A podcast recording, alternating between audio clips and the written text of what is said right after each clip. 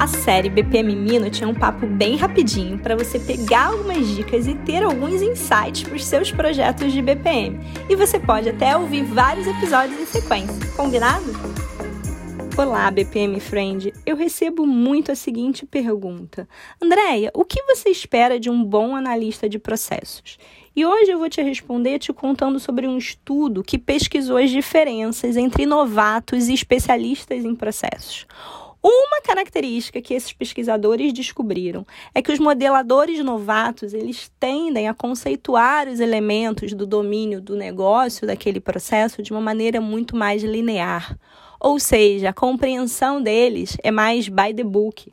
Por outro lado, os especialistas em processos têm maiores habilidades de análise e avaliação crítica.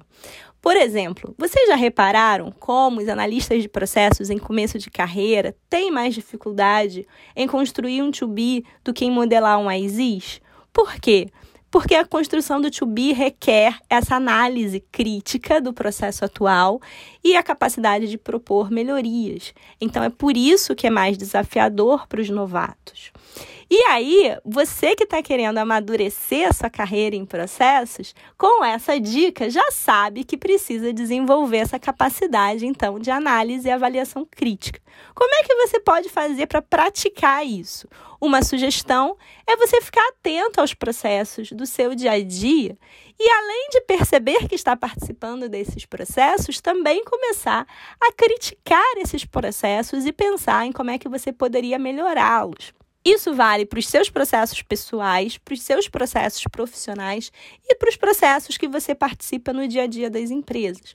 Por exemplo, quando você está ali parado naquela fila do banco, ao invés de ficar se estressando com o caixa, você pode observar como é que é o processo de atendimento desse banco e o que, que você poderia propor para melhorar esse processo. De exercitar essa sua capacidade crítica é alguma coisa que vai com certeza te ajudar na sua carreira em processo.